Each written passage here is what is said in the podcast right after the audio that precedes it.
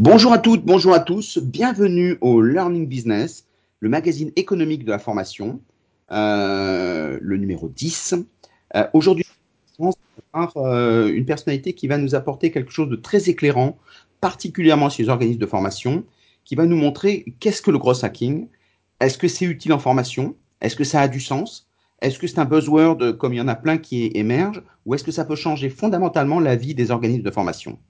Et donc, on a la chance d'avoir euh, Thomas Sénéchal, qui est expert du cross-hacking, qui va pouvoir répondre à toutes euh, nos questions. Je rappelle que le principe de l'émission, c'est bien sûr de l'écouter. N'hésitez pas à donner votre avis, d'accord, pas d'accord, j'aime, j'aime pas. Et si vous avez des questions, eh bien, n'hésitez pas dans les notes de l'émission à donner vos questions et nous les transmettrons de façon à pouvoir euh, faire suivre et que chacun puisse avoir toutes les réponses qui rêvent sur ce sujet-là. En tout cas, c'est un sujet passionnant, tout particulièrement en économie, et c'est un sujet qui est rarement associé à la formation. Donc merci Thomas. Euh, bonjour. Bonjour Stéphane, merci beaucoup pour euh, cette invitation. Euh, je suis ravi d'être là avec vous pour échanger à propos de, de Gros Hacking. ce que je propose, c'est peut-être de me représenter rapidement en, quelques mots. donc, je suis Thomas Sénéchal. je suis General Manager d'une société qui s'appelle Gross Tribe.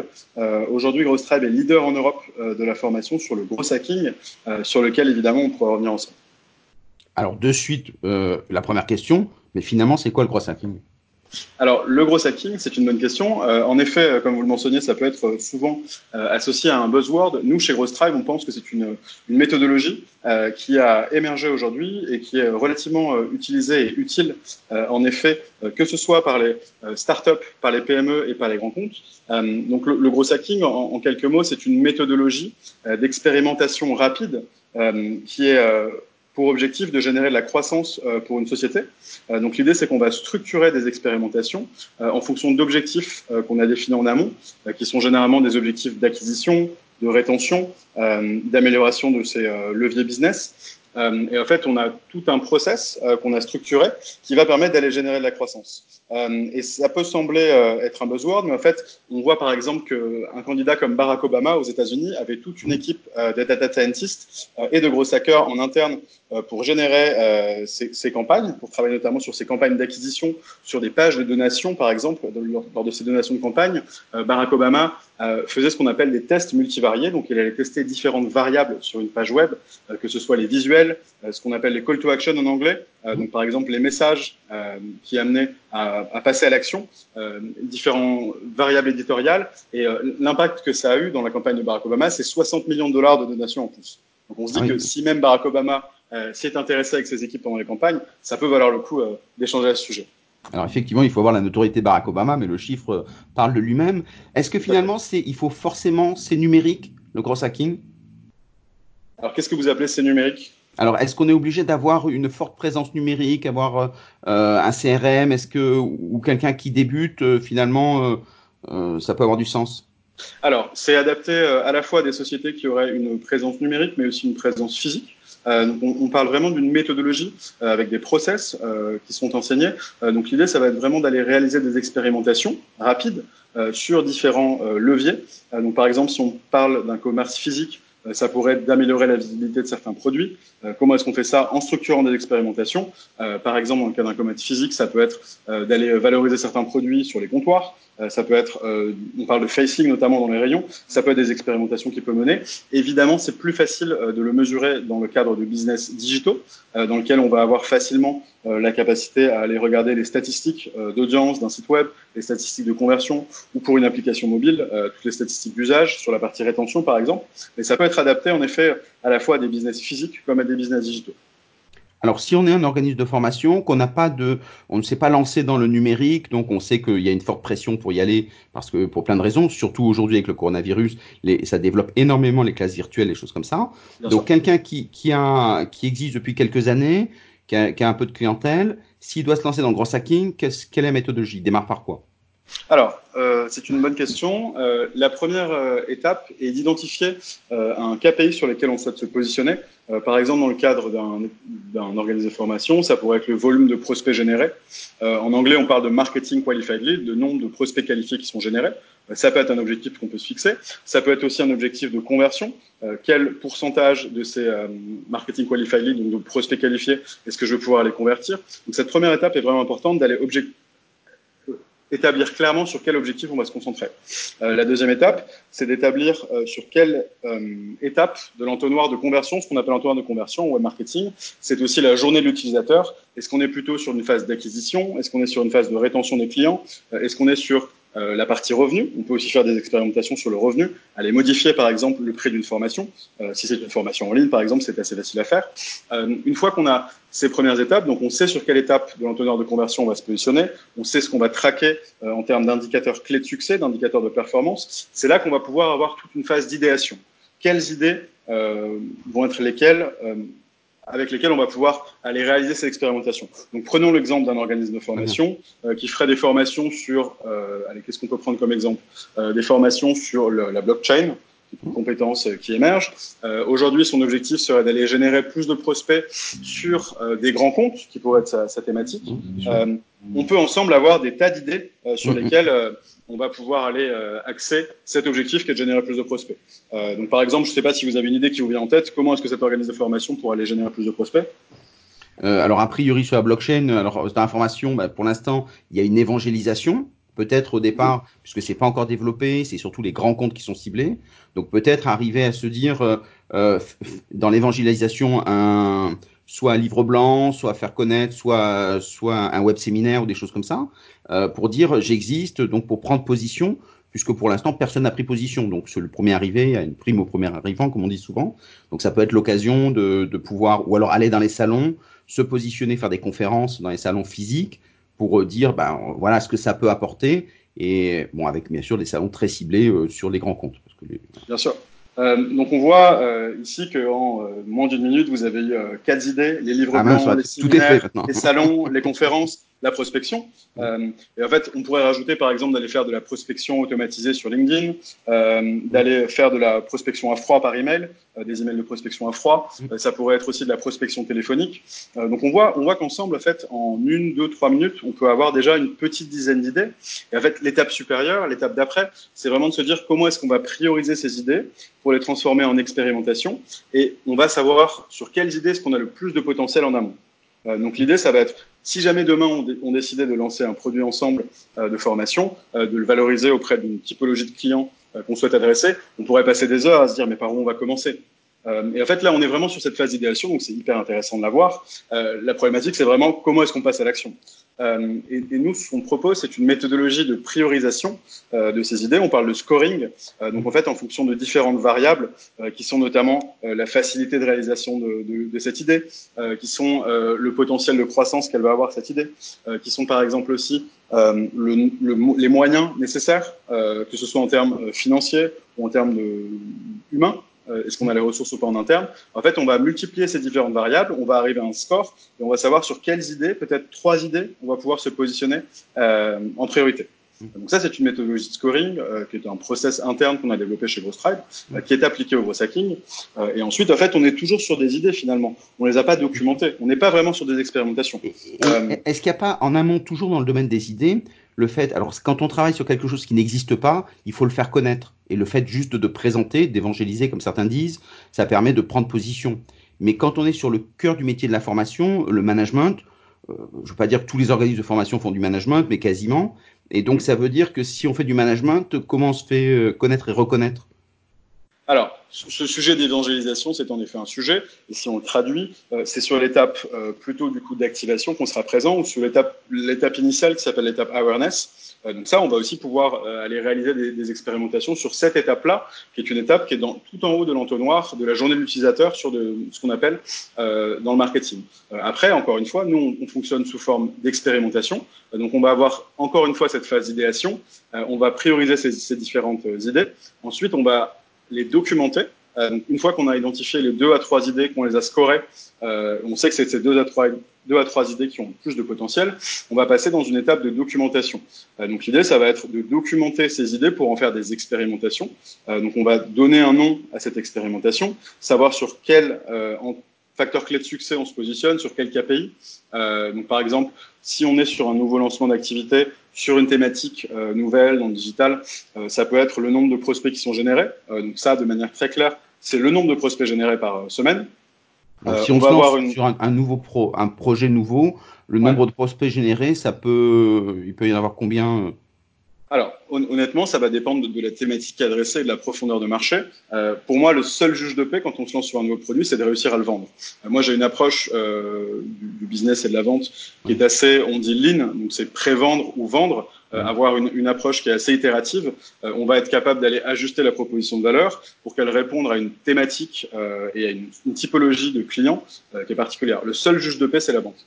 ça, c'est un, un, parti pris qu'elle mien pour terminer avec des, sujets un peu généralistes, du style communication, management, vente, que tout le monde mhm. peut faire plus ou moins, ça ne veut pas dire qu'il le fasse bien. Est-ce qu'il n'y aurait pas d'abord un travail de, euh, de différenciation en disant qu'est-ce que moi je fais que les autres ne font pas par rapport aux tendances du marché avant, les, avant de les tester? Ouais. D'accord. Et donc ça, c'est des choses sur le brainstorming, il y a plein de techniques pour y arriver. Euh. Alors ça, en, l'occurrence, c'est plus à mon sens un sujet de structuration de l'offre. Euh, donc en fait, le, la partie gros hacking, et je pense que c'est important de le préciser, intervient une fois qu'on a trouvé ce qu'on appelle l'adéquation produit-marché. Euh, donc dans une première étape, on aura une étape euh, de découverte client. Euh, donc d'aller échanger avec des clients potentiels, des prospects afin de co-construire son offre. Euh, ça, ça peut se faire via euh, des méthodologies de design thinking, par exemple, ou via une approche lean. C'est ce qu'on suggère généralement d'aller pousser un produit sur un marché, euh, de construire l'offre avec des clients potentiels. Concrètement, comment est-ce qu'on fait avec ces, ces techniques? Parce que les mots, c'est pas forcément parlant pour tout le monde. Ouais. Alors l'idée, c'est vraiment d'être dans une co-construction de l'offre euh, avec des clients potentiels, c'est-à-dire des prospects, euh, sur lesquels on va aller les interroger euh, pour comprendre comment est-ce que le produit qu'on est en train de créer va pouvoir répondre à un besoin qui est exprimé ou non par ces prospects. et en fait, tout l'objectif de cette méthodologie, c'est de prévendre euh, les produits euh, sans les avoir potentiellement construits. Euh, donc on est encore sur la partie construction de l'offre. Et en fait, encore une fois, à mon sens, le juge de paix, c'est vraiment de réussir à vendre ces produits. À partir du moment où on ne les a pas vendus, on peut continuer des heures et des heures, des jours et des jours, des semaines et des semaines à travailler sur la construction de l'offre, sur le mix produit, prix, etc. L'idée, c'est de sortir assez rapidement, par exemple, un premier site web. Donc, il y, a des, il y a des outils qui permettent très facilement de générer des pages web euh, je pense par exemple à des outils comme Wix, euh, Strikingly, euh, on pourra potentiellement mettre les liens dans la description, qui vont permettre facilement d'aller générer des premières pages web. On peut aller commencer à faire de l'acquisition sur LinkedIn, par exemple, aller commencer à générer des conversations avec des prospects qualifiés de manière automatisée ou non, on pourra revenir sur ce point-là, mm-hmm. ou aller échanger avec une première base de prospects qu'on aurait ou de personnes de son réseau et aller co-construire l'offre. Euh, moi, je l'ai fait à l'époque euh, sur un projet de formation en ligne sur la blockchain et on avait interviewé euh, des directions financières, des directions d'innovation et en fait, ça nous permettait de créer un produit qui était vraiment à, l'image du besoin qu'avaient ces, ces, ces, typologies de clients-là. Sinon, en fait, on se rend compte que parfois, il n'y a pas vraiment de caillou dans la chaussure, entre guillemets. Mhm. On va créer des produits qui n'ont pas forcément de valeur sur un marché. Très bien. Donc, alors, donc ça, ça permet... L'idée, c'est quand on se lance sur, le, sur les réseaux sociaux, ça nécessite, alors LinkedIn principalement, parce que c'est euh, des entreprises, euh, c'est de créer un forum, d'animer une communauté, euh, d'aller chercher des, membres. Donc, avant même de, tester, de, voir un peu, de qualifier quelque chose et de leur demander, c'est de les, comment est-ce qu'on fait pour, euh, pour avoir, euh, combien est-ce qu'il faut de, personnes, de membres dans une communauté? Alors, euh, ça dépend euh, vraiment de l'objectif. Euh, moi, ce que je suggère, c'est d'aller engager des conversations avec le plus de personnes possible. Une communauté captive, c'est bien. une communauté de personnes avec qui vous allez pouvoir aller engager des conversations, que vous allez pouvoir échanger sur LinkedIn via message privé ou via téléphone, ça a plus de valeur. Une communauté de 10 000 personnes, si vous en connaissez 50, c'est pas très pertinent. Une communauté de 100 personnes où vous avez échangé de manière assez direct avec 100 de ces personnes, ça a beaucoup plus de valeur. Donc sur ce, sur ce sujet de la masse critique, c'est difficile de répondre, ça dépend vraiment des objectifs euh, et ça dépend de l'étape dans laquelle euh, sont les produits ou les services que vendent les personnes. Euh, après, en termes de levier, euh, LinkedIn est un canal qui est, qui est très intéressant pour euh, la vente grand compte ou la vente pour les PME en B2B, euh, mais il y a d'autres forums qui peuvent être pertinents. Ça dépend vraiment de l'endroit où quelles sont les habitudes sur Internet mmh. des différentes typologies de population qu'adressent les sociétés en fait. Alors, quel type de forum, si on prend des sujets un peu généralistes comme ressources humaines, management alors, je sais qu'il y a des forums en ligne qui sont adossés généralement à des médias euh, sur lesquels il peut être intéressant d'aller générer des conversations. Euh, L'idée, c'est dans un premier temps de générer des conversations sur des réseaux tiers euh, et ensuite de ramener les conversations, si possible, sur des réseaux euh, captifs. Euh, donc, par exemple, c'est aller collecter rapidement des emails. Vous mentionnez tout à l'heure, par exemple, le livre blanc. Donc, c'est mettre en avant un livre blanc sur une audience qui est tierce. alors, alors qu'est-ce qu'un livre blanc? Parce que tout le monde... Voilà. Combien de temps ils font? C'est 200 pages, 2000 pages? 10 ça, ça dépend de, de l'objectif, encore une fois. Euh, un livre blanc, c'est un contenu qu'on met à disposition d'une audience qui crée de la valeur pour elle. Euh, sur le format, ça va dépendre des ressources qui sont euh, pertinentes en interne. L'idée, c'est d'avoir, euh, je pense, euh, au moins une dizaine de pages sur, ces, sur un sujet qui est précis et qui répond à un besoin de l'audience que vous allez chercher à adresser. il y a des outils aujourd'hui qui permettent assez facilement d'aller créer des livres blancs. Je pense par exemple à Canva, CANVA, euh, sur lequel on pourra mettre euh, un lien aussi. Euh, après, l'idée, c'est d'aller chercher des témoignages. Moi, j'en ai fait pas mal des livres blancs, d'aller chercher des témoignages d'experts pour valoriser l'expertise de tiers, par exemple, ou pour valoriser l'expertise en interne.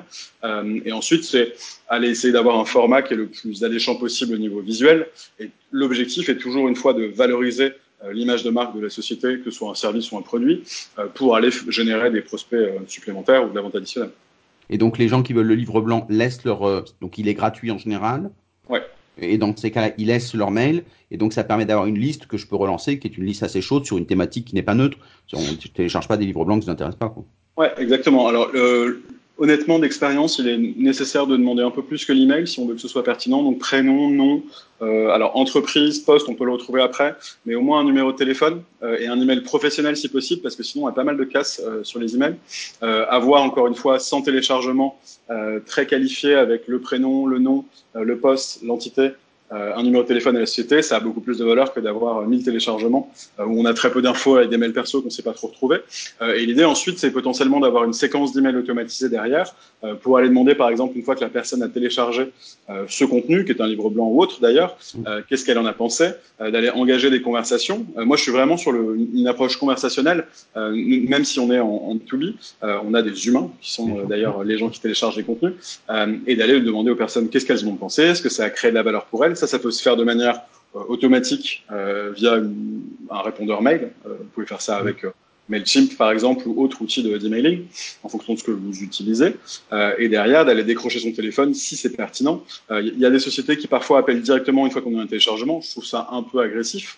donc c'est vraiment si ça a créé de la valeur, aller générer des conversations par email, 1, 2, 3, 4 emails, automatisés ou pas. et derrière, s'il y a un besoin qui est exprimé on peut aussi d'ailleurs avoir une stratégie qui vise à créer différents types, de contenus en fonction euh, de la maturité euh, produit euh, que pourraient avoir les prospects potentiels. Donc pour quelqu'un qui serait dans une phase de découverte, c'est vraiment des contenus sur la découverte d'une thématique. pour quelqu'un qui est plus sur, par exemple, un acte d'achat, ça pourrait être un, généralement c'est des benchmarks de différentes solutions, donc un panorama des différentes solutions qui sont présentes, dans lesquelles on place sa solution. Euh, c'est des choses qui marchent très bien. Euh, il y a des, toute une stratégie qu'on peut avoir là-dessus. Euh, et ça, c'est une expérimentation qu'on peut mener en gros hacking, qui a pour objectif, encore une fois, de générer des prospects qualifiés, d'engager des conversations avec eux et de le faire à l'échelle dans la mesure du possible. Donc, ce qui fait qu'on a leurs besoins. Après, on leur propose, une fois qu'on voit qu'il y a des sujets qui peuvent être compatibles avec ce que je sais faire, donc je peux avoir des produits de formation, je leur propose de leur dire, bah, justement, ça tombe bien, on a une formation qui correspond à ce, que vous, ce dont on parlait. Tout à fait. Euh, ça peut être une approche en effet euh, pertinente. Euh, L'idée, c'est d'avoir, je pense, une approche graduelle, de ne pas être trop euh, pushy dans la vente directement. Donc, c'est mettre à disposition des contenus qui créent de la valeur pour une audience, euh, que ce soit des contenus vidéo, euh, des contenus texte. nous, on a une approche qui est très vidéo chez Gross Tribe. On a plus d'un million de vues sur nos chaînes YouTube parce qu'on a fait de la vidéo depuis le début. On a aussi à disposition des livres blancs euh, qui vont générer de la valeur pour les prospects potentiels qui sont pour nous, euh, par exemple, des grands comptes, euh, sur des thématiques euh, qui peuvent être du gros hacking, on fait aussi de la data science, du blockchain, euh, et on fait aussi beaucoup d'événementiels. Euh, l'événementiel, ça, ça a une valeur très importante aussi pour aller rencontrer ces prospects. Pas plus tard que cet après-midi, moi j'ai fait une conférence avec une cinquantaine de personnes dans l'audience. Euh, c'est parfois mieux que de faire un webinar ou d'aller euh, essayer de faire de la prospection automatisée sur LinkedIn. Donc c'est des leviers euh, qui sont, euh, on, on, parle d'une approche multicanale, donc c'est des leviers qui sont non excluants et non exclusifs. L'idée c'est d'aller apprendre à utiliser un levier, euh, de mettre en perspective les coûts d'acquisition par exemple qu'on a euh, sur tel ou tel levier. ça nous coûte beaucoup plus cher d'aller chercher aujourd'hui des prospects qualifiés sur LinkedIn. Je vous dis un, un exemple au hasard. Mmh. on va essayer demain d'aller faire euh, des webinaires. Euh, et un webinaire, ça peut être un webinaire avec un partenaire comme la FEN par exemple, euh, pour aller toucher une typologie d'audience qui est la nôtre. Euh, c'est vraiment euh, une approche graduelle sur des leviers qui sont euh, non excluants. On a une approche multicanale et on va pas à pas aller collecter le plus de données possible sur le temps de vente qu'on a via tel ou tel levier, les différents profils qu'on peut adresser sur tel ou tel levier. Évidemment, sur LinkedIn, la typologie d'audience ne sera pas la même que sur Facebook, même si les professionnels ont de plus en plus des comptes Facebook, évidemment. Mmh. et l'idée, ça va être vraiment d'aller collecter le plus de données possible euh, donc on se dit par exemple qu'on veut aller euh, chercher des prospects sur une typologie d'audience qu'on souhaite adresser. Donc dans le cas d'un organisme de formation, ça peut être des responsables RH. Euh, sur une thématique particulière, si on cherche à échanger avec des gens dans la finance, ça peut être des responsables financiers.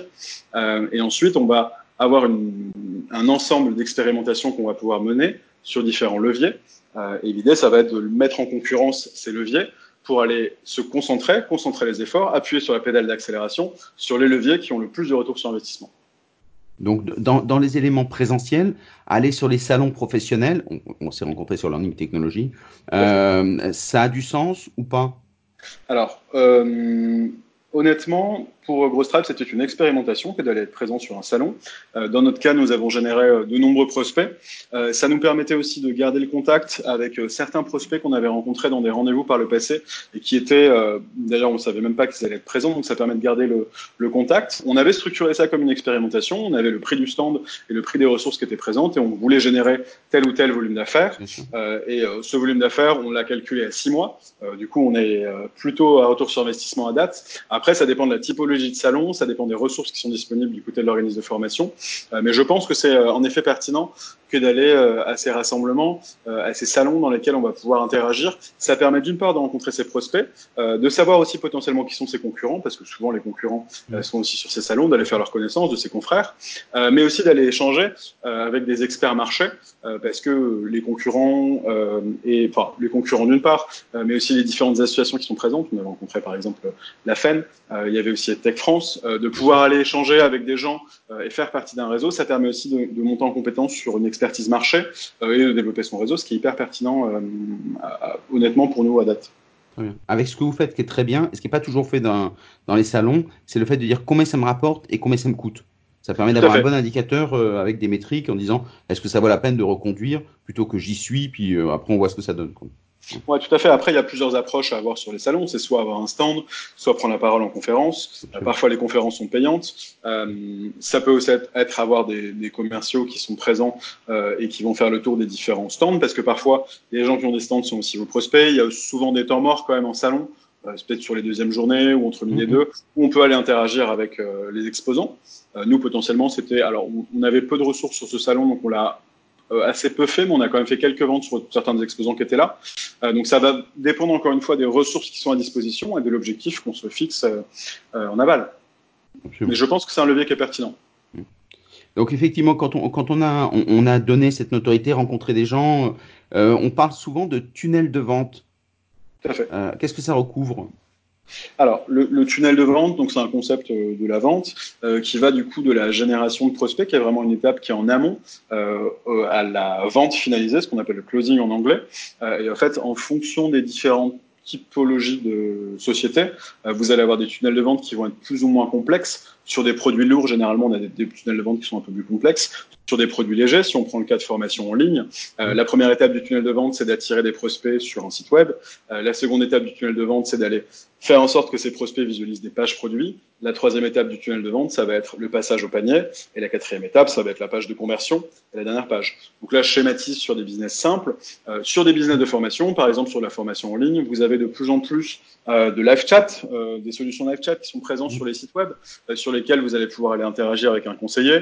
vous avez des systèmes de rappel automatique. Euh, donc les personnes euh, peuvent demander à être appelées automatiquement. Euh, vous avez des numéros de téléphone qui sont pertinents d'afficher le plus gros possible sur les organismes de formation en ligne pour que si jamais vous avez un prospect qui a une question sur vos produits de formation, par exemple, il puisse rentrer facilement en contact avec vous. C'est pas toujours le cas dans le cas des petits organismes de formation. Mmh. Donc voilà, le, sujet du tunnel de vente est un sujet qui est parfois euh, peut sembler épineux. Il faut le simplifier au plus possible, de savoir quelles sont les grandes étapes de ce qu'on appelle en anglais un pipe commercial euh, et d'aller euh, accélérer. L'objectif, ça peut être d'accélérer le passage d'une étape à une autre, avec toujours pour objectif d'aller générer des ventes. et il y a plein de méthodes pour aller accélérer euh, ces pipes commerciales. Sur des ventes complexes, euh, il n'est pas toujours euh, facile d'aller accélérer le pipe. Si on fait une vente avec des grands comptes, qui une vente sur des produits lourds de formation, on va pas forcément vouloir accélérer dans tous les sens parce qu'il y a souvent des complexité organisationnelle qu'il faut prendre en compte. Si on est sur des produits qui sont des, par exemple des produits de formation à 2000 euros, sur des typologies de vente, sur des individus par exemple, là, il faut que ce soit le plus rapide possible. Et est-ce que finalement, il n'y a pas, puisqu'il y a des petits organismes de formation, est-ce que c'est pas intéressant Il n'y a pas des outils pour automatiser tout ça? Le, rêve, c'est que je rentre tout dans la machine et après, je, je fais que ma formation. Ouais. Euh, Aujourd'hui, il est possible d'aller automatiser une partie. Euh, ça présuppose d'avoir une connaissance fine des comportements des visiteurs sur un site web, par exemple, si je prends un site web. Euh, donc, ça peut être, dans un premier temps, aller enregistrer les sessions des visiteurs savoir comment est-ce qu'ils se comportent sur un site web. Euh, encore une fois, on en revient à la notion d'entonnoir de conversion au web marketing. Donc, c'est savoir si j'ai entre guillemets des trous dans la raquette sur les différentes étapes, soit de mon tunnel de vente dans le cas d'un business euh, de, vente, soit sur une typologie web, c'est vraiment ce qu'on appelle l'entonnoir de conversion, euh, et se demander s'il y a, par exemple, sur le passage de la page produit jusqu'à la page paiement, il peut y avoir des problématiques. Euh, on n'a pas assez d'informations, donc euh, là on peut regarder par exemple dans le cas d'un business web le taux de rebond. Euh, donc c'est le nombre de personnes qui vont visiter seulement une page et qui ne vont pas sur des pages tierces. Euh, si on a un taux de rebond qui est de 70%, ça veut dire que 7 personnes sur 10 restent sur la page d'accueil. En fait, ce qu'on veut, c'est que les gens aillent visiter les pages produits, euh, par exemple dans le cas d'un organisme de formation avec des différents produits. Euh, et sur la notion d'automatisation, la notion de, enfin, l'automatisation a du bon à partir du moment où on a une compréhension fine de ce à quoi ressemble un process sans être automatisé, en fait. Nous, on prône l'automatisation chez Tribe euh, dans la mesure où on a une compréhension fine dans un premier temps des différentes étapes d'un process et on va pouvoir automatiser tout ou partie de ce process via des outils, euh, via du développement euh, informatique par exemple. Mais il faut d'abord vraiment avoir une compréhension fine de ces différentes étapes et de ce qui s'y passe en fait. Et ça, ça passe par l'analyse qualitative et quantitative des données. Absolument. D'où les tests dont on parlait au début. On essaye, on, voit les métriques, et quand on a trouvé quelque chose qui a l'air de bien fonctionner, alors à ce moment-là, on a une connaissance qui a une certaine cohérence et on peut automatiser. Sinon, on met tout dans la machine, puis finalement, ça Tout à fait. On peut, on peut aussi passer des heures et des heures sur des automatisations alors qu'il n'y a pas de besoin, en fait. Euh, il y a des sociétés qui vont passer euh, des dizaines de jours hommes sur des automatisations qui ne sont pas nécessaires parce qu'il n'y a pas une compréhension fine des process. Donc, en fait, on perd son temps euh, là-dessus. Mmh. L'idée, ça va être vraiment, dans un premier temps, d'aller cartographier les différentes étapes euh, de la vente euh, en ligne ou physique. Euh, ensuite, d'aller voir où est-ce qu'il y a ce que j'appelle les trous dans la raquette, où est-ce qu'on a des, axes d'optimisation. Dans le cadre d'un business web, ça se mesure facilement par bah, les données. Où est-ce qu'on a des pertes dans les données? On a 100 prospects qui viennent sur un site, on en a 80 qui vont aller sur les pages produits, on en a 60, c'est beaucoup, allez, 40 qui vont mettre le produit dans le panier, et on en a 10 qui vont convertir. Euh, et dans ce cas-là, par exemple, on peut se dire euh, de 40 à 10, si j'ai 40 personnes qui ont mis dans le panier et 10 euh, qui ont converti à la fin, ce que je peux faire, par exemple, je sais que j'ai un problème sur la fin de mon entonnoir de conversion, c'est faire des emails de relance automatisés sur mon panier. Ça se fait beaucoup en e-commerce, vous en avez peut-être reçu. D'accord. Mm. Ça, c'est un exemple, mais ça passe vraiment par une compréhension fine des différentes étapes d'un process. Et ensuite, on peut automatiser. Et pour ça, il y a plein d'outils. Euh, mais ça dépend vraiment de, l'étape sur laquelle on se positionne. Et ça ne, enfin, il ne faut pas foncer sur l'automatisation. Il faut vraiment avoir une analyse fine, euh, quantitative et qualitative avant de vouloir automatiser. Donc il y a plein d'outils numériques. Dans ces outils-là, est-ce qu'on a besoin d'un consultant à, plein temps ou on a besoin de se former, après on est autonome, ou on peut se débrouiller comme autodidacte? Alors, euh, on a une approche euh, assez tranchée sur ce sujet chez Tribe, étant donné qu'on fait de la formation, on fait monter les gens en compétences. Euh, donc l'idée, ça va être de monter en compétences sur des outils ou sur des process. ça passe par nous ce qu'on appelle des T-shapes T-shaping, donc c'est euh, former des profils en T. Euh, un profil en T, c'est un profil qui a tout d'abord la première barre du T, euh, du coup c'est la barre verticale, sur laquelle on va avoir un socle de compétences qui est fort sur une thématique. par exemple, si je suis ingénieur informatique, ce que je connais, c'est le développement front-end ou back-end. si je suis rédacteur de contenu, mon expertise, ça va être la rédaction de contenu. Et à partir du moment où on est capable d'aller élargir ses compétences, donc ça c'est la barre horizontale du T, je vais pouvoir aller monter en compétence sur un ensemble de sujets qui vont me permettre de réaliser des expérimentations. Euh, ça peut être euh, sur, euh, on parlait notamment de la mesure de la performance web sur les différentes étapes, ça peut être sur la partie analytics, aller commencer à mettre sur mon site web euh, une solution d'analytics, de bien mesurer les différentes étapes de mon tunnel.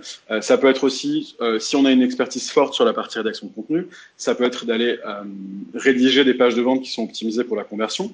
donc là, on parle de conversion rate optimization, l'optimisation du taux de conversion, sur lequel il y a toute une littérature, tout un ensemble d'outils qui vont permettre de monter en compétences. quand on monte une société, honnêtement, il faut avoir tendance, à mon sens, à internaliser le plus possible ses compétences, qui passent par un état d'esprit qui est un état d'esprit d'apprentissage euh,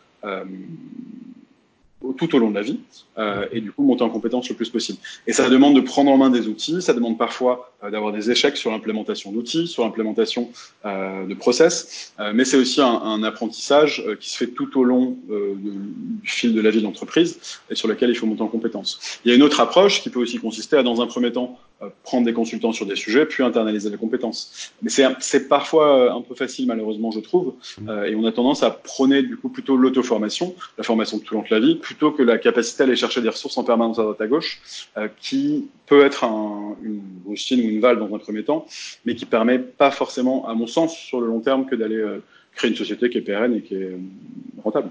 Bien sûr, parce que comme ça évolue, si je mets un peu les mains dans le cambouis, ça me permet au moins de, de pouvoir réfléchir à ce que je veux après. Si par exemple, ce qui est souvent le cas dans les, petites structures, je suis expert d'un domaine qui n'a rien à voir avec le, le, numérique, rien à voir avec le marketing, euh, je suis expert en droit ou quelque chose dans le genre, je suis un peu reconnu, etc. J'ai mon petit marché et je veux me lancer justement dans le gros hacking. Euh, En combien de temps je, je peux être euh, opérationnel? Euh, alors, euh, nous, on propose des formations sur un format de deux jours. On enseigne les process, techniques et outils qui vont permettre d'implémenter en, en deux jours. Alors, alors euh, le travail se fait en amont, euh, peut se faire en amont d'ailleurs via des vidéos pédagogiques. Euh, on conseille d'aller visionner des vidéos pédagogiques sur la partie théorique et de se concentrer sur la partie pratique euh, lors des formations. C'est notre approche chez Bien sûr, très bien. Euh, on se concentre sur 20% des concepts qui sont utilisés 80% du temps. Euh, on a formé 10 000 personnes sur ces sujets, donc on itère sur nos contenus toutes les deux semaines.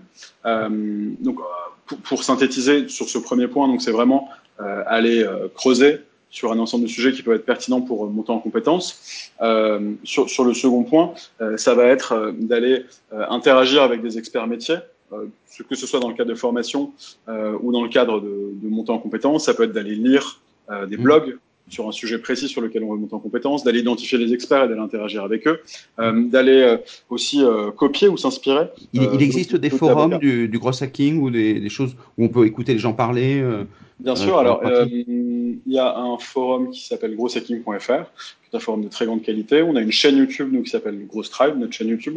On a un ensemble de contenus sur la partie process, technique et outils qui est, je pense, pertinent. Euh, et une approche qui est pertinente souvent, c'est aussi d'aller s'inspirer euh, de ce que font déjà des personnes sur des thématiques connexes. Euh, donc dans le cadre, par exemple, vous mentionnez d'un un organisme de formation dans le juridique, ce serait aller voir quels sont les leviers euh, qui sont déjà utilisés par euh, cet organisme de formation. Donc, aller voir son site web. Aujourd'hui, on a des extensions euh, comme Wapolizer, je pourrais aussi vous donner le lien, euh, qui vont mhm. permettre d'aller voir quelles sont l'ensemble des solutions qui sont utilisées sur un site web. Euh, donc, de savoir par exemple s'il y a ce qu'on appelle un pixel Facebook. Euh, un pixel Facebook, ça veut dire que cette société fait de l'acquisition Facebook. Est-ce qu'il y a un pixel Google Analytics? Est-ce qu'il y a une solution d'analytics qui permet de mesurer ou non la performance du site web? Euh, Est-ce qu'on a un pixel AdWords? Est-ce que ces gens-là font déjà du AdWords? Mm. euh, On a un site par exemple qui s'appelle SimilarWeb. SimilarWeb, c'est génial. Euh, ça permet en tapant l'URL d'un site web de savoir quel est son volume de trafic, euh, quels sont ses leviers.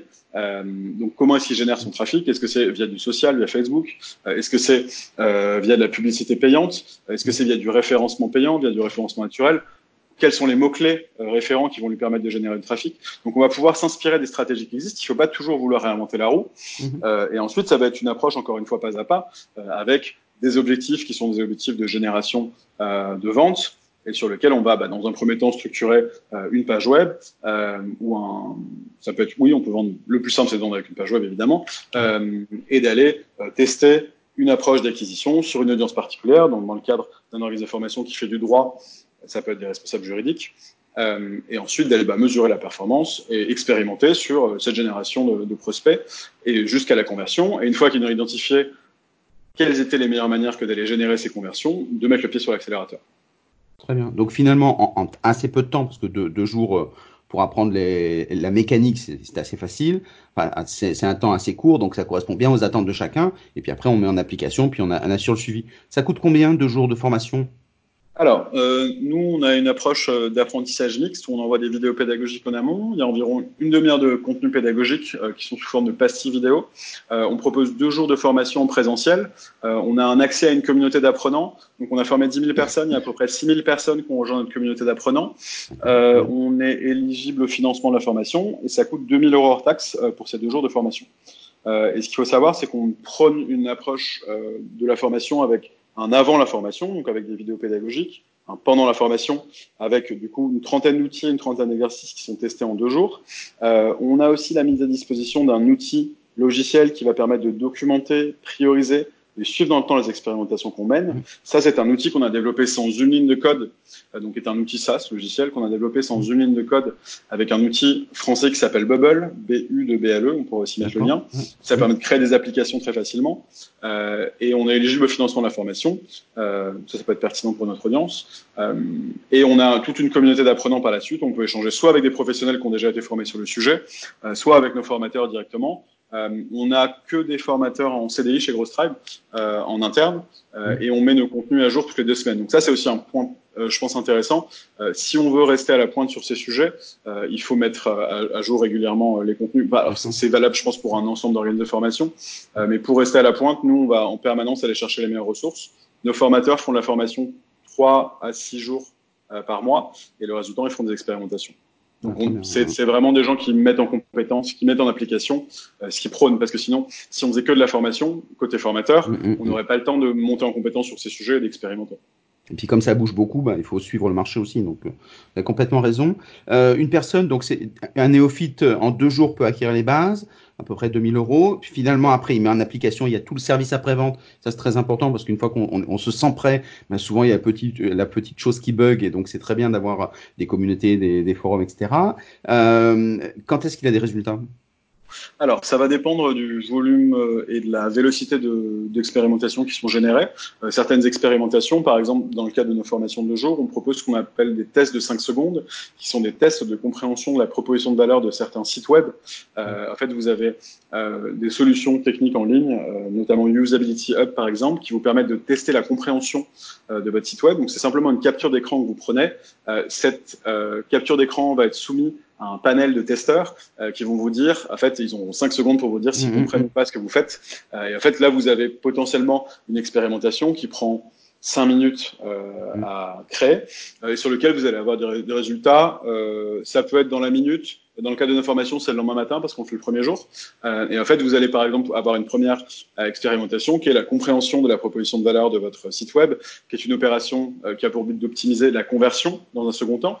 Euh, et on se rend compte par exemple qu'on a euh, des sites web sur lesquels il y a 20% des gens qui comprennent ce que vous faites en, en, moins de 5 secondes en fait. Ouais. et en fait, on a tendance à optimiser pour les 5 à 60 secondes après. Donc, et en fait, le, mhm. le cerveau est capable en 0,50 millisecondes de savoir euh, si un produit ou un service a l'air d'être pertinent pour lui. Euh, c'est parfois, je me dis, un site web, il n'a pas l'air safe. Euh, aujourd'hui, ça passe par exemple par des sites web qui sont pas sécurisés. Euh, si vous n'avez pas le HTTPS, euh, vous n'allez pas avoir ce petit cadenas vert en haut à gauche. Vous n'allez jamais passer plus de temps là-dessus. pour avoir des résultats, ça peut être très rapide. après, ça va dépendre, encore une fois, de la rapidité d'exécution et du volume d'expérimentation qui sont menées. Nous, on suggère généralement de faire des expérimentations sur ce qu'on appelle des sprints de deux semaines, parce qu'en fait, si vous enlevez les vacances scolaires, les week-ends, les jours fériés, les jours où les gens sont malades, vous avez 21 sprints de deux semaines par an Mhm. Euh, et en fait, euh, plus vous allez générer d'expérimentation rapidement sur ces sprints, plus vous allez avoir des résultats. Et certains résultats peuvent être des diminutions des coûts d'acquisition, des augmentations des taux de conversion. Et ça, en fait, si on arrive à avoir 10% d'expérimentation qui sont des succès, ou 30% ou 50% en fonction de la pertinence qu'on sait d'expérimentation, euh, sur une société, à l'échelle, ça peut avoir un impact qui est de plusieurs millions d'euros, de centaines de millions d'euros. Hein. Exactement, donc euh, c'est très très bien. Euh, avec une remarque, est-ce qu'on a besoin de repenser le produit formation? Alors que ce soit euh, des formations qui sont en ligne euh, ou qui soient ou en blended ou, ou en présentiel, est-ce qu'on a besoin par exemple de dire, souvent on entend dire qu'il faut des produits, des, des euh, ventes, des après-ventes ou des ventes additionnelles, pardon, chercher le mot, euh, des sell-up, c'est-à-dire que d'arriver à se dire j'ai un produit, je fais une formation en présentiel, derrière je vends un livre, derrière je fais du coaching pour ceux qui sont intéressés. Est-ce qu'il faut réécrire tout un écosystème avec plein de petits produits, ce qu'on appelle la longue traîne parfois ouais. euh, Et est-ce que c'est ça qui fait la réussite ou est-ce qu'on peut avoir un produit euh, phare, un présentiel, on fait un remplissage et où tout est bon euh, je pense que le sujet que vous adressez est la profondeur de catalogue, euh, que ce soit la profondeur de catalogue produit euh, sur des produits de formation, ça peut être des produits de formation physiques ou digitaux. L'idée, ça va de pouvoir proposer tout au long euh, de la vie des apprenants des produits qui sont en adéquation avec leurs objectifs. Euh, si les objectifs sont des objectifs, par exemple, de je sais pas, génération de prospects, ça peut être une formation dans un premier temps. dans un second temps, ça peut être une remise à jour via une formation plus avancée. ça peut être en effet des contenus dédiés pour les apprenants qui soient payants ou non, d'ailleurs, d'avoir des contenus communautaires euh, de haute valeur ajoutée. Ça peut aussi permettre de générer euh, des interactions qui mènent à plus de ventes. Euh, chez Stripe, par exemple, on a un tiers de nos prospects qui viennent de bouche à oreille. Enfin, d'ailleurs, un tiers de nos ventes qui viennent de bouche à oreille. on a 9,2 sur 10 sur nos formations. et ça, on le mesure et tout est enregistré dans notre CRM pour le coup. Donc après, sur la profondeur de catalogue, c'est des sujets. moi, j'ai été par le passé infopreneur. Donc j'ai mhm. vendu des formations en ligne sur des thématiques. la, la profondeur de catalogue est pertinente. Et ensuite, ça, ça va être plus des sujets euh, d'entonnoir de vente sur lequel on parle souvent en effet, euh, on vend un produit de formation, ensuite on a un upsell, etc. Ça, c'est des calculs à faire sur la rentabilité d'un business, euh, mais il n'y a pas de recette magique. D'ailleurs, souvent, euh, la tendance qu'ont euh, des bonimenteurs, c'est de nous faire croire qu'il y a des recettes magiques. Il faut tester, en fait. Il faut tester sur l'appétence produit sur tel ou tel euh, produit sur un marché. Euh, et ensuite, bah, si vous arrivez à vendre des produits 10 000 euros par jour sur des séminaires de formation, c'est génial. si demain, vous êtes capable sur une typologie d'audience à vendre à 10 fois plus de personnes des séminaires à 2 000 euros pour deux jours, c'est aussi pertinent. Donc ça va vraiment, honnêtement, il n'y a pas de blanc ou noir là-dessus à mon sens. ça va vraiment être fonction bah, de typologie d'audience et de la maturité d'un marché aussi. Hein. Il y a et de la profondeur d'un marché aussi. Euh, Aujourd'hui, je sais qu'il y a beaucoup de formations qui sont surfinancées, euh, qui sont parfois des produits qui sont pas de très bonne qualité. Euh, ça, généralement, ça dure pas très longtemps. Ce qui, à mon sens, est plus pertinent, c'est d'avoir une vision long terme de ses prospects et de ses clients et d'essayer de générer de la valeur, de créer de la valeur dans le temps pour que ça fasse des petits entre guillemets lorsqu'on lance un nouveau produit, eh bien, cette typologie de clients, qui est déjà une, audience qui est captive, des gens qui ont déjà acheté, eh bien, ils savent que vous avez fait du bon boulot la première fois et ils vont être évidemment intéressés pour acheter vos prochaines formations. Et que ce soit des formations, des livres blancs, des séminaires, le, média importe peu en fait je pense. Mmh. Effectivement. Alors, quand, vous parlez de quelque chose de très important, ce qui est la, la relation euh, client, la relation apprenante. Donc, quand quelqu'un est venu, nous a choisi, c'est jamais neutre, même si c'est par hasard au début. Euh, si est allé jusqu'au bout, ça donne des, des matériaux. Euh, comment est-ce qu'on fait pour garder, euh, pour fidéliser, comme on dit en marketing, pour garder la relation client? Est-ce qu'il faut, faut, monter une newsletter, faire une communauté, euh, un forum, enfin, comment est-ce ou, ou, rien Et chaque fois qu'on a besoin, ben, on, on, on redémarre tout. Quoi. Alors, je, je pense qu'il est pertinent en effet d'avoir des actions sur cette partie. Euh, alors, ce, ce, qui en marketing euh, digital serait de la rétention client, euh, pour avoir pour objectif de faire en anglais, on dit soit de l'upselling, soit du cross-selling, donc des ventes additionnelles ou des ventes croisées. Donc vendre plus de produits sur une verticale particulière ou vendre des produits sur une gamme euh, qui est connexe. Euh, et pour ça, il y a en effet différents leviers. Ça va dépendre des des, honnêtement des ressources qui sont à disposition, que ce soit les ressources financières ou les ressources euh, humaines. Euh, ça peut être dans un premier temps des choses qui sont simples, c'est une petite newsletter mensuelle mmh. avec euh, les infos sur votre organisme de formation. Alors, je peux vous dire ce qu'on avait fait par le passé. Euh, moi, je bossais dans une société qui s'appelle Learn Assembly. On avait lancé une, newsletter, j'étais à l'époque directeur marketing, qui s'appelait la French EdTech Club. Et en fait, ça avait pour but de valoriser les initiatives EdTech en France. Donc on mettait par exemple en avant euh, une curation de contenu, qui était une curation de 3 à 5 contenus d'experts, qu'on avait sélectionné auprès d'experts de notre réseau. Euh, on mettait en avant 2 à 3 startups, qui étaient des startups qui créent de la valeur pour nos prospects, parfois des événements. Donc on avait pour objectif de fédérer des professionnels dans cette communauté de tech en France. C'était parfois nos événements, qui nous permettaient de valoriser aussi nos événements auprès de, de nos newsletters, de notre audience, et parfois des offres d'emploi. Donc ça, c'était vraiment une newsletter communautaire. Ça, ça marchait hyper bien. Euh, on avait plusieurs milliers d'abonnés, euh, les gens nous donnaient des super retours euh, et certains connaissaient notre société via notre newsletter. donc l'idée c'est pas non plus d'être effacé derrière la newsletter pour toujours continuer à valoriser évidemment l'expertise de la société et ça peut permettre de rester en contact avec les apprenants. Euh, ça peut être aussi des événements physiques. Euh, c'est pas compliqué de faire, euh, je sais pas, temps à des petits déjeuners. Euh, ça peut être aussi de l'individuel, hein, décrocher son téléphone après une formation et dire comment ça s'est passé, que, comment est-ce qu'on peut poursuivre les échanges ensemble, comment est-ce que je peux créer de la valeur pour vous. Ça a aussi un impact. Après, ça dépend du volume d'apprenants évidemment qu'on va avoir à gérer, mais tout ça peut être fait de manière pertinente avec bah, des outils qui sont à disposition. Donc ça peut être soit une newsletter, soit une communauté fermée. Donc ça, ça, ça, va dépendre. Honnêtement, moi, ce que je suggère et propose généralement, c'est de maîtriser parfaitement au moins un levier de faire bien une chose et pas de vouloir aller dans tous les sens. Mm. Parce qu'en fait, quand on s'éparpille sur un ensemble de sujets, si on veut lancer un podcast, faire une newsletter, aller faire des événements, etc., euh, est-ce qu'on peut vraiment réussir à faire tout ça correctement? Si on est un génie, oui. Euh, si on a des ressources qui sont finies euh, et que et qu'on a une équipe qui est petite, autant bien maîtriser par exemple une newsletter, l'envoyer régulièrement. La fréquence est hyper importante, que ce soit tous les mois, tous les jeudis, tous les deux semaines. Euh, S'y tenir. Euh, par exemple, dans le cas d'un podcast euh, comme le vôtre, euh, c'est voilà avoir de la régularité, euh, délivrer son podcast à la, à la, bonne audience, envoyer la newsletter, et c'est déjà très bien en fait. Et ça permet de générer des résultats. Et si ça ne fonctionne pas, il faut pas hésiter à arrêter aussi. Hein. Définir en amont qu'on veut avoir sur une newsletter allez, 30% de taux d'ouverture, 10% de taux de clic. Si on n'arrive pas, là, ça peut être aussi aller questionner son audience. Et d'ailleurs, nous, la newsletter, à l'époque, on l'avait fait en co-création. On avait échangé avec des responsables pédagogiques, des digital learning managers. On avait demandé qu'est-ce qui crée de la valeur pour vous aujourd'hui? Bah, c'était de connaître les dernières innovations start-up, c'était de connaître les derniers événements. Euh, et c'est aussi potentiellement aller travailler en co-création, encore une fois, avec sa base de clients, de dire bah, qu'est-ce qui crée de la valeur pour vous aujourd'hui? Si je mets que en avant ce que je fais tous les mois, euh, il y a un moment où peut-être mon taux d'ouverture et mon taux de clic il va être assez faible. Hein. Tout le monde n'a pas envie d'entendre ce que vous faites tous les mois, euh, juste sur vos produits, sur vos activités. C'est sympa, mais il faut aussi créer de la valeur pour euh, créer de la valeur pour ses prospects et ses clients. Euh, et du coup, ça, ça passe aussi par des conversations. Moi, j'ai une approche qui est très conversationnelle, honnêtement, du marketing. Hein. Euh, ça reste de l'humain.